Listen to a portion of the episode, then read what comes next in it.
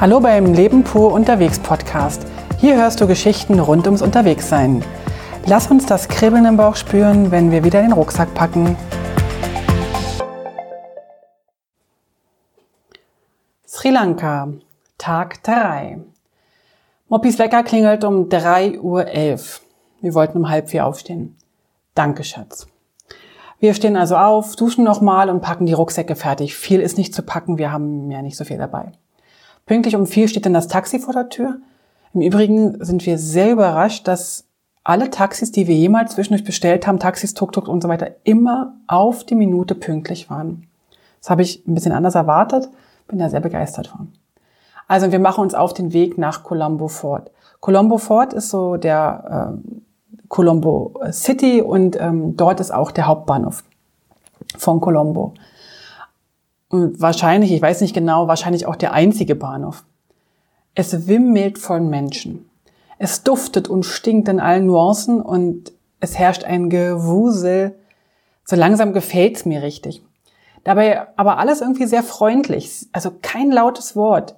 Wir stellen uns brav in die Schlange für die zweite Klasse Tickets. Man hat uns empfohlen, wir sollen äh, die zweite Klasse nehmen äh, des Zuges. Es gibt eine erste, zweite und dritte Klasse. Die erste Klasse ist ähm, klimatisiert und man kann dort nicht die Fenster öffnen. Und in der zweiten und dritten Klasse ist halt keine Klimaanlage. Dafür kann man aber an der Tür stehen und kann die Fenster öffnen und kann wunderbar rausfilmen und rausschauen. Also wir stehen an der Schlange an und etwa sind irgendwie fünf, sechs Leute vor uns und nach etwa 45 Minuten sind wir auch schon dran. Das haben wir aber einkalkuliert. Äh, wir kaufen die Tickets, zahlen echt umgerechnet 1 Franken 30, äh, 1 Franken 30 pro Person für diese vier bis fünf Stunden geplante Fahrt oder drei bis vier Stunden Fahrt. Ähm, auf dem Bahnsteig decken wir uns dann mit Brötchen ein. Not spicy, not spicy, Madam. Mhm, kennen wir ja schon. Und warten. Also irgendwann kommt ja dann der Zug in Bewegung. Es gibt übrigens keine Sitzplatzreservierungen. Also wer halt zuerst da ist, muss halt hat halt Glück. Okay. Also irgendwie kommt Bewegung in die wartende Menge. Es, der Zug fährt ein, es wird gedrängelt und die Leute rasen zu den Türen. Drängeln. Gerd kommt so vor einer Wagentür genau zu stehen und rast hinein, besetzt erstmal zwei Plätze. Und die Leute schmeißen schon durch die Fenster ihre Taschen, um somit die Plätze zu reservieren, also zu sichern. Ich drängle mich ein bisschen vor und habe auch direkt zwei Plätze neben Gerd bekommen. Die Frau, die eigentlich durchs Fenster ihre Tasche auf, die, auf dieser Reihe hatte, sucht sich nun einen anderen Platz. Ich bin gerade total entsetzt über meine Frechheit. Aber sie lächelt. Ich muss heute noch irgendwas Gutes tun, um meinen Karma auszubessern.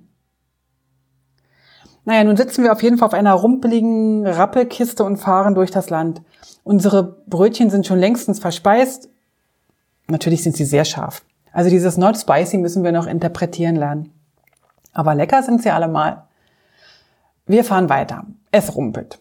Und an den Stationen am Wegesrand steigen dann Menschen ein. Für meinen Geschmack ähm, sind wir eigentlich schon doppelt als, äh, schon mehr als doppelt so viele, wie in den Zug passen. Naja, das sieht man hier nicht äh, so und ähm, es steigen also immer noch Menschen ein.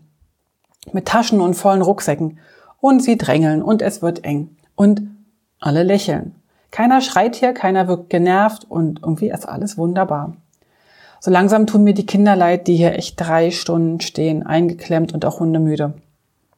Irgendwann rutschen Moppy und ich eng zusammen, nehmen zwei Kinder mit auf unsere Sitzreihe und irgendwann sehe ich, wie eine Frau im Stehen ihr Baby stillt.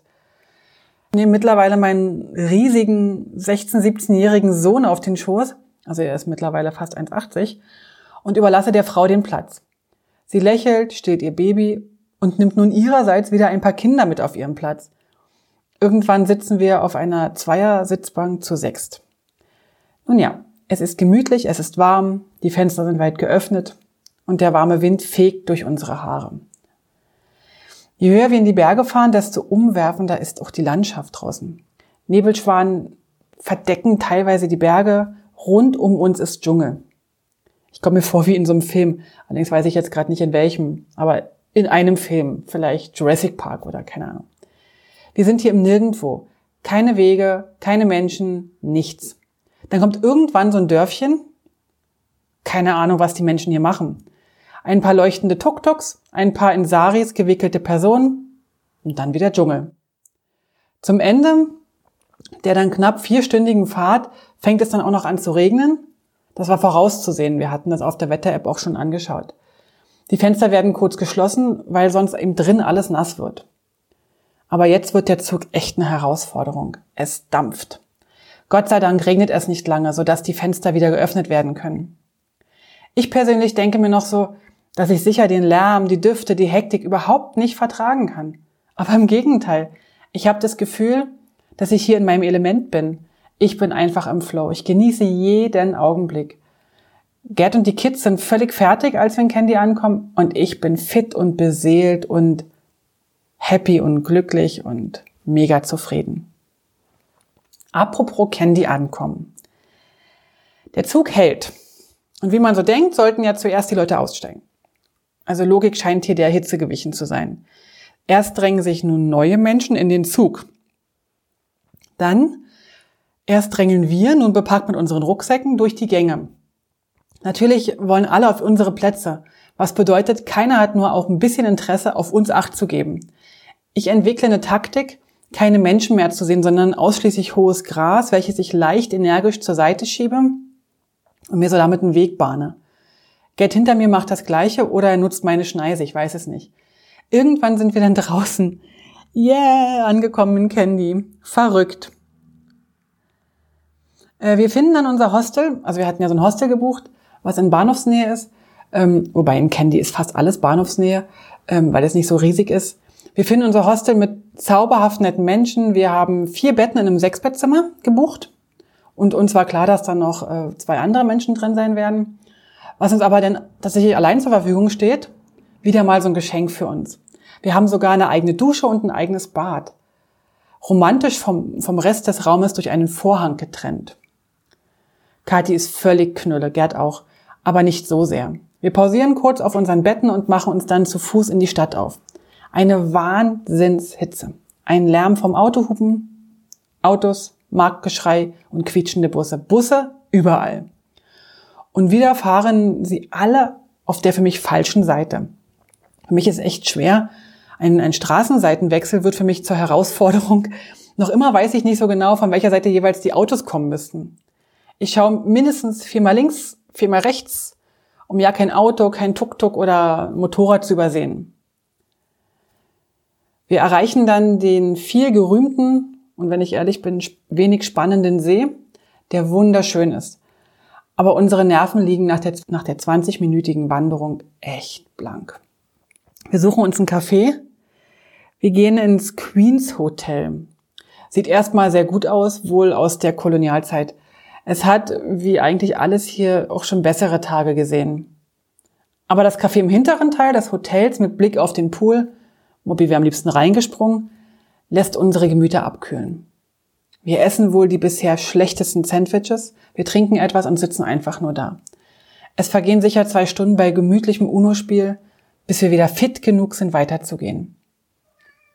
Miau. Der hoteleigene Taxifahrer, den wir da fragen, fährt uns dann zu einer Teeplantage, wo wir die Fabrik anschauen können und wo uns eine super reizende Dame die gesamte es hat alles hier äh, schon mal bessere Tage gesehen. Aber das Café im hinteren Teil des Hotels mit Blick auf den Pool lässt unsere Gemüter dann ein bisschen abkühlen. Moppy wäre am liebsten in den Pool reingesprungen. Wir hatten aber leider keine Badesachen dabei. Wir essen wohl die bisher schlechtesten Sandwiches, wir trinken ein bisschen Tee und sitzen einfach nur da. Es vergehen sicher zwei Stunden bei gemütlichem UNO-Spiel. Hatte ich schon erwähnt, dass wir so gerne UNO spielen? Bis wir fit genug sind, weiterzugehen. Der Taxifahrer vom Hotel, den hatten wir da gefragt, fährt uns dann zu einer Teeplantage, wo wir die Fabrik anschauen können und wo uns eine super reizende Dame die gesamte Teeproduktion erklärt. Im Anschluss dürfen wir noch Tee verkosten und natürlich kaufen. Für uns ist das mit dem Kaufen gerade ein bisschen schwer, denn wir sind am Anfang unserer Reise und wollen eigentlich nicht so viel in den Rucksäcken mitschleppen. Außerdem schmeckt der Tee hier in Sri Lanka ziemlich hervorragend. Daheim trinken wir eigentlich gar keinen schwarzen Tee. Hm.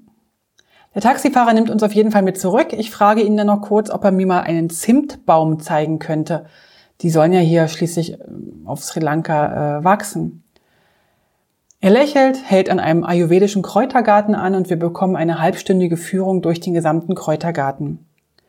Mit sämtlichen Erklärungen, wann, was, wofür oder wogegen hilft.